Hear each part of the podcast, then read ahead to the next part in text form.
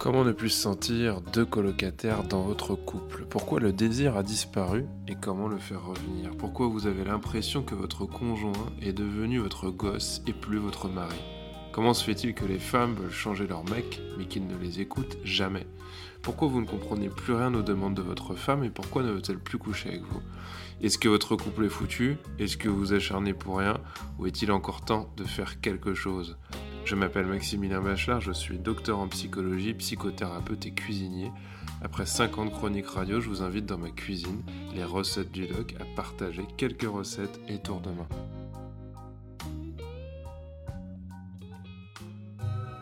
Que t'as changé en 5 ans, tu te laisses aller, tu te laisses aller.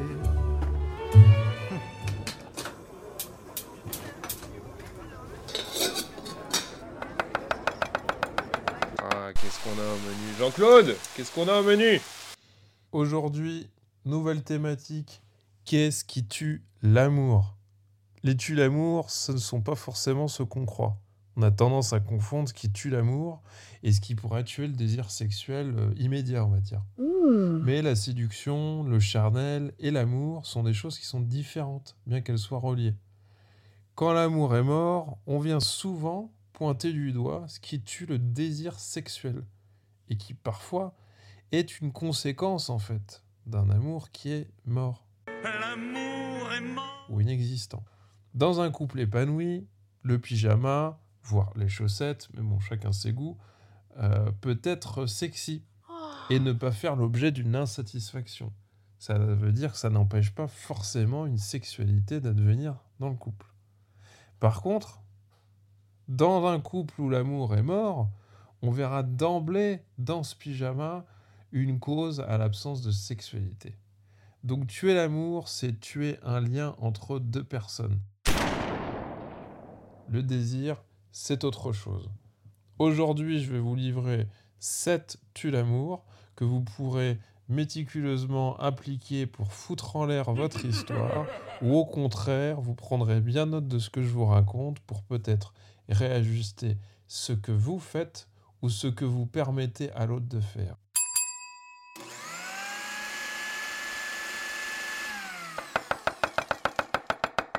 Alors, pour commencer, pourquoi votre plan n'est pas réussi? Premier tue l'amour, la trahison. Vous savez, docteur, j'ai confié à mon compagnon des choses intimes. Et vous savez quoi? La semaine dernière, eh ben, il s'est bien lâché, il a bien révélé publiquement devant tout le monde dans cette soirée et sur un ton très léger des choses que je lui avais confiées. Bon, à cet endroit, il y a trahison. Pourquoi? Parce que on est venu tuer la loyauté entre deux personnes. Cette intimité, cette sécurité qu'on a créée tous les deux est en train de se fissurer. Ça arrive quand le partenaire vient prendre à partie les autres sur un secret de couple. Il vient égratigner ce couple, il le trahit, il vient casser la porte de force qui protégeait le couple et son intimité. Ce genre de tue l'amour, ça vient éroder les fondations du couple. On est en plus défini en couple en partie par le social, le regard que portent les gens sur nous. On a beau dire qu'on s'en fiche, il faut quand même se rendre compte qu'on fait reconnaître que nous sommes en couple en se tenant la main, en ayant une alliance. Et c'est d'ailleurs une souffrance pour certaines ou pour certains quand le partenaire ne fait pas rencontrer sa famille, ses amis, ou se comporte un peu comme un ami cordial, en tout bien tout honneur, quand on est sous le regard des autres. Donc on doit pouvoir protéger notre couple de l'extérieur prendre les gens à partie, en fait, c'est une, tentative euh, un peu ratée de vouloir faire changer l'autre la plupart du temps. Par exemple, on se moque de son chéri ou de sa chérie, euh, ou on essaye de faire passer un message d'insatisfaction que l'autre n'entendrait pas. J'ai déjà vu des inconscients, des sauvages et des hystériques, mais des possédés comme vous jamais Donc on voit bien qu'il y a du désespoir derrière, qui est une façon très maladroite de venir bousculer, provoquer, d'ouvrir au grand jour quelque chose qui probablement tourne en rond dans le couple et n'aboutit pas. Et en consultation, moi j'entends souvent madame ou monsieur, et en consultation de couple, ça arrive assez fréquemment. Je vais même dire à peu près à toutes les thérapies de couple, à un moment donné, il y aura, ce point-là. Il y aura madame ou monsieur qui se sentira mal pour quelque chose de l'ordre de la trahison qui s'est passé il y a peut-être 15 ans en fait. Madame ou monsieur se souvient d'une trahison de l'autre euh, qui, s'est exercée en public. Donc dans un couple, il y a un contrat implicite, c'est-à-dire quelque chose de tacite qui relie les personnes, qui forme donc un clan avec des valeurs à défendre et qui pousse à être défendu face aux amis, aux voisins et aux familles d'origine. Un couple, ça forme une sorte de bulle, pas forcément imperméable à tout, hein, mais une bulle qui marque une différence, des normes, un fonctionnement de couple donc bien à lui. La blessure, elle peut rester vive et elle peut signer pour le partenaire qui va en faire les frais une déloyauté de l'autre ou une appartenance de l'autre plus forte en faveur d'un autre groupe. Qu'est-ce que je veux dire par là? Je vous donne deux exemples, deux phrases que j'entends. Il a préféré faire rire ses amis d'enfance, docteur. Ou il a révélé à sa mère quelque chose qui devait rester entre nous. Donc là, et c'est très révélateur, imaginons que ce soit un homme, les pauvres, hein, c'est toujours sur eux que ça tombe, bon, imaginez que ce soit un homme, là, il a préféré, dans le premier exemple, euh, marquer son appartenance à ses amis d'enfance, puis à sa femme, et dans le deuxième exemple, il est fidèle à sa mère et plus fidèle à sa mère finalement qu'à sa femme. C'est toi mon fils? Deuxième tue l'amour, un contrat peut-être trop implicite. Ce qu'on veut afin de trouver des compromis. Le couple, c'est aussi un duo où se forment des compromis tacites. Euh, et dans le monde du droit, par exemple, on va dire que l'usage fait la loi. L'usage fait la loi, ça veut dire que les habitudes deviennent une règle. Par exemple, on peut accepter que madame ne travaille pas hein, depuis des années. On n'en a jamais vraiment parlé, ça convient très bien à monsieur, à ceci près qu'au bout d'un moment, eh ben, monsieur reproche cela à madame. Donc elle, elle est très embêtée, et le contrat implicite, là, il fait mal, parce que il ne correspond pas à ce que désirait au fond vraiment monsieur. Donc je pense que la solution, elle est souvent d'expliciter les contrats et d'accepter qu'on n'aura pas tout. Donc là, dans cet exemple, et ça c'est aussi un exemple typique qui revient, bah on n'aura peut-être pas une femme qui fait tout à la maison et qui travaille en même temps. On va pas pouvoir avoir euh, l'image de notre petite maman chérie qui faisait tout à la maison et, et en même temps cette femme-là qui pourrait euh, assurer au travail 70 euh, heures par semaine. Le problème, il peut advenir en fait par la suite, c'est-à-dire qu'en ayant accepté tacitement quelque chose qui nous agaçait peut-être, eh bien, on fera peut-être payer l'autre. Et ça, ça arrive assez souvent. Quand le contrat implicite ne nous convient plus, bah, on va bouder, on va faire des reproches, mais en souriant évidemment, dans quelque chose de vraiment pas clair, histoire de, de bien s'amuser et d'aller voir le thérapeute après. On augmente une dissonance finalement en pourrissant un peu le couple en le laissant brûler à petit feu.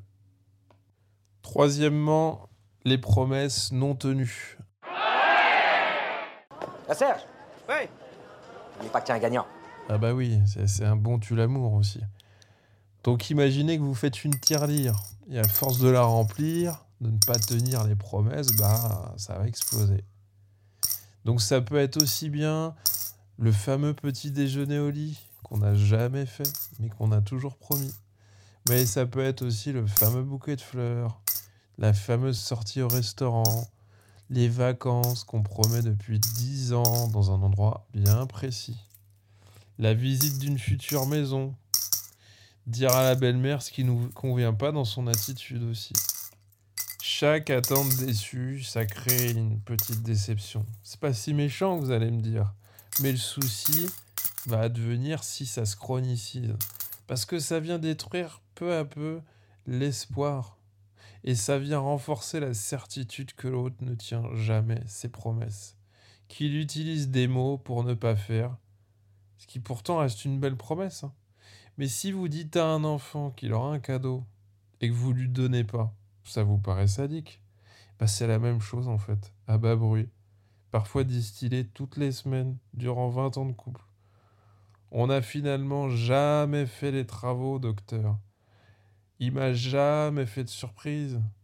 Il m'a toujours dit qu'il m'organiserait mon anniversaire, et il l'a pas fait. Il ne s'est jamais excusé en 15 ans de vie commune. Et tout ça jusqu'à ce que le rocher cède et tombe violemment. Donc il faut bien comprendre que parfois, évidemment, il vaut mieux se taire. Et évidemment, monsieur, madame qui m'écoutez, vous vous rendez pas forcément compte. Vous voulez faire plaisir, vous savez en plus que vous auriez bien envie d'organiser quelque chose pour votre conjoint ou votre conjointe. Et puis vous le dites, et vous voyez qu'en face, on est heureux comme tout. Mais si régulièrement vous dites ce genre de choses et qu'au final, vous ne les faites jamais, bah, faudra pas vous étonner qu'à un moment donné, euh, le comptable il passe vous voir et puis qu'il vous dise euh, que malheureusement, bah, va falloir passer à la caisse, quoi.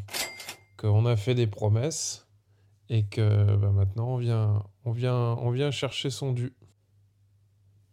Quatrième point, le manque d'initiative. L'ennui, la prévisibilité, le manque d'initiative, tout ça, ça va ensemble. Ce qui fait d'ailleurs, petite parenthèse, qu'on va voir ailleurs dans certains couples, c'est bien à cause de ça. Le vendredi soir, c'est machine à laver, et le samedi soir, c'est le repas chez les beaux-parents. C'est comme ça toutes les semaines et depuis 12 ans. Et en fait, dans l'infidélité, pour beaucoup, il y a l'aventure dans un nouveau cadre, il y a de l'imprévisibilité.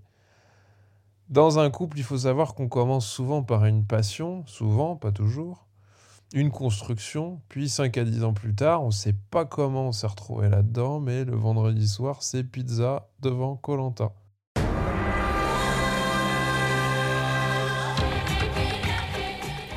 Voilà. Et ça nous fatigue. Hein. C'est une sorte de force incontrôlable qui nous pousse à le faire. À la fois, c'est très confortable, c'est rassurant, on court même pour rentrer chez soi pour obtenir ça. Et en même temps, c'est inconfortable. En même temps, on vient creuser sur le moyen ou long terme quelque chose. Il n'y a pas de recette miracle. Hein.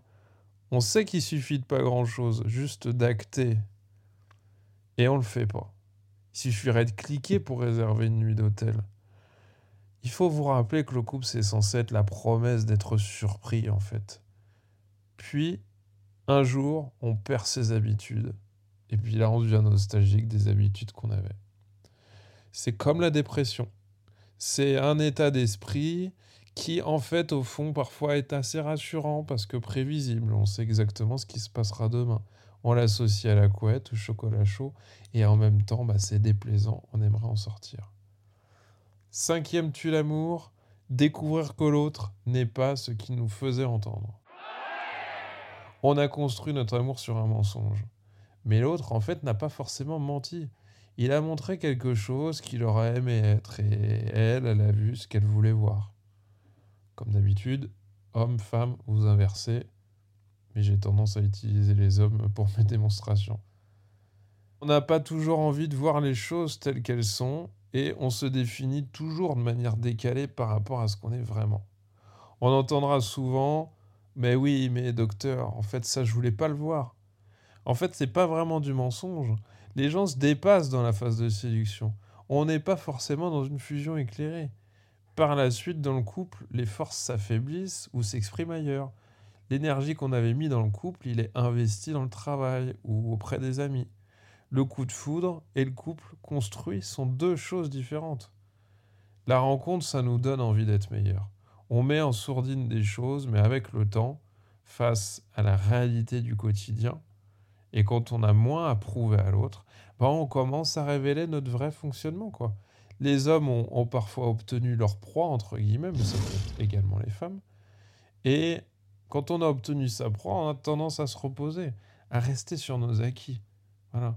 On pourrait même dire que l'autre savait pourquoi il avait signé.